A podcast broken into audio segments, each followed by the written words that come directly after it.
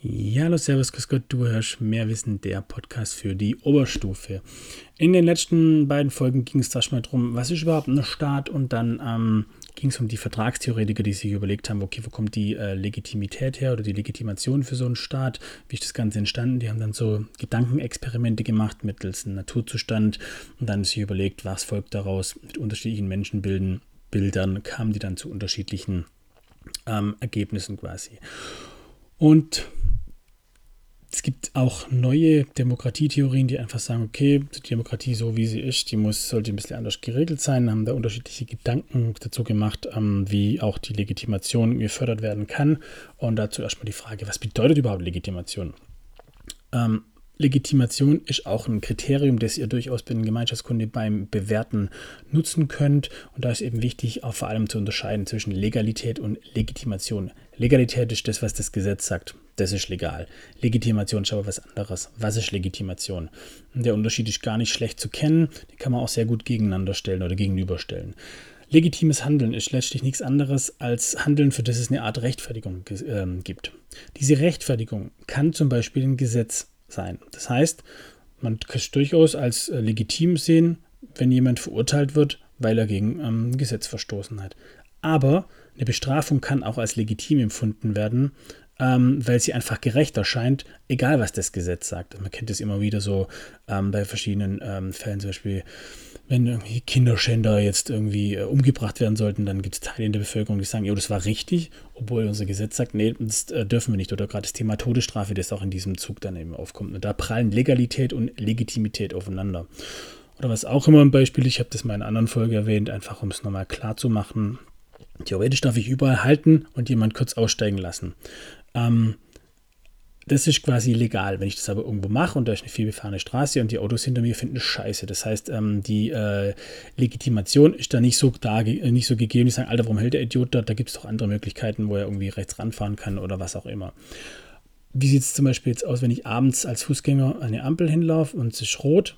Ja, wenn, also Legalität sagt mir, nee, ich darf nicht drüber laufen, weil rot heißt verboten, aber jeder würde sagen, ja klar, lauf da drüber, kommt kein Auto, was soll das? Also das heißt, da ist die Legitimation gegeben zu sagen, jo, lauf drüber. Einfach um kurz die beiden Unterschiede klar zu machen. Ich hoffe, das ist so ähm, klar geworden. Und da gibt es einfach jetzt eben drei, äh, oder beziehungsweise ja, drei moderne Demokratietheorien, die sich damit auseinandersetzen. Und ähm, Ganz allgemein kann man nochmal sogar einen Schritt zurück machen und kann sich da ähm, die Soziologen Niklas Luhmann und Fritz Scharpf anschauen. Fritz Scharpf wird nachher nochmal wichtig werden, während ähm, Luhmann sagt, das Wie ist entscheidend bei einer Legitimation. Das heißt, wie eine ähm, Entscheidung getroffen wird, das ist einzig wichtig. Wenn die demokratisch ist, dann ist das legitim. Ähm, die legitime Entscheidung muss nicht unbedingt gerecht sein weil Gesetze, die können bestimmte Gruppen bevorzugen. Deswegen ähm, das Wie ist einfach das Entscheidende. Fritz Scharpf unterscheidet zwischen In- und Output-Legitimation.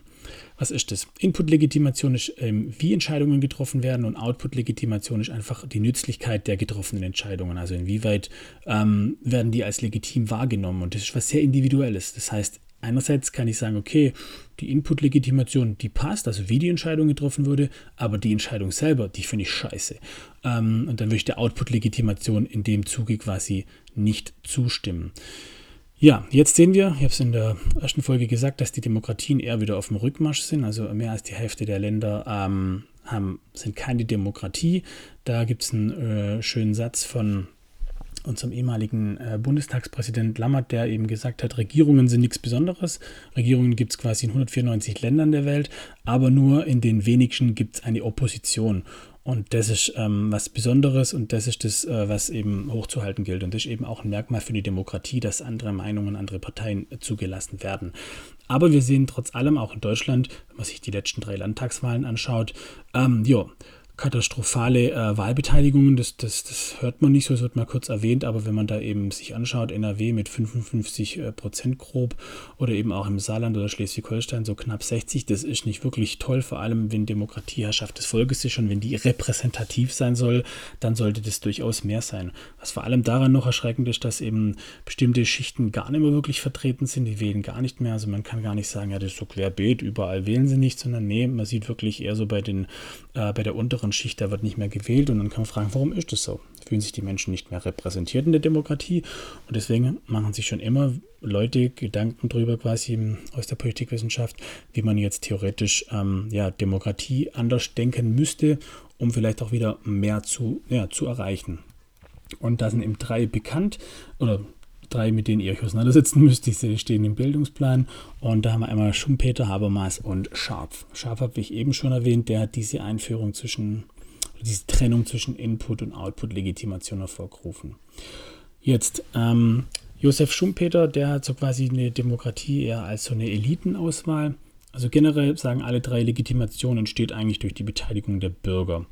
Und äh, laut seinem ähm, Verständnis ist es eher so, dass es sich ähm, vor allem auf den äh, Input konzentriert. Das heißt, die Wahlen, Abwahl von Führungspersonal oder die Elitenherrschaft, das ist das Entscheidende.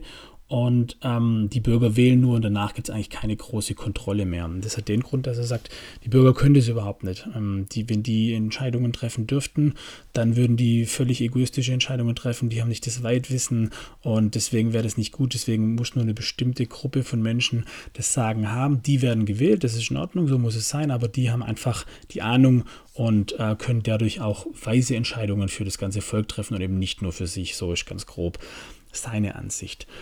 Habermas hat dagegen so ähm, die Idee einer deliberativen ähm, Demokratie entwickelt.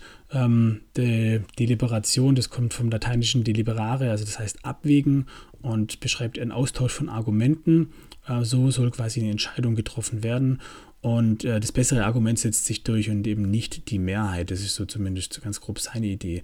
Das heißt, es sollte einen öffentlichen Diskurs geben über politische Themen, sollte sich ausgetauscht werden, Informationen und Argumente ausgetauscht werden. Und das Ziel ist, dass ein Konsens entsteht unter ähm, Beteiligung von möglichst vielen. Das ist ihm ganz arg wichtig. Und ähm, der hat ein, ein breites Verständnis von Legitimation und ähm, der, die Input-Legitimation ist für ihn nicht nur die, die Wahl quasi von, von den Politikern, sondern ähm, da muss auch eine Transparenz sein und die, die Bürger sollten ganz stark mit eingebunden werden, sodass natürlich auch die Output-Legitimation auch ganz stark gegeben ist.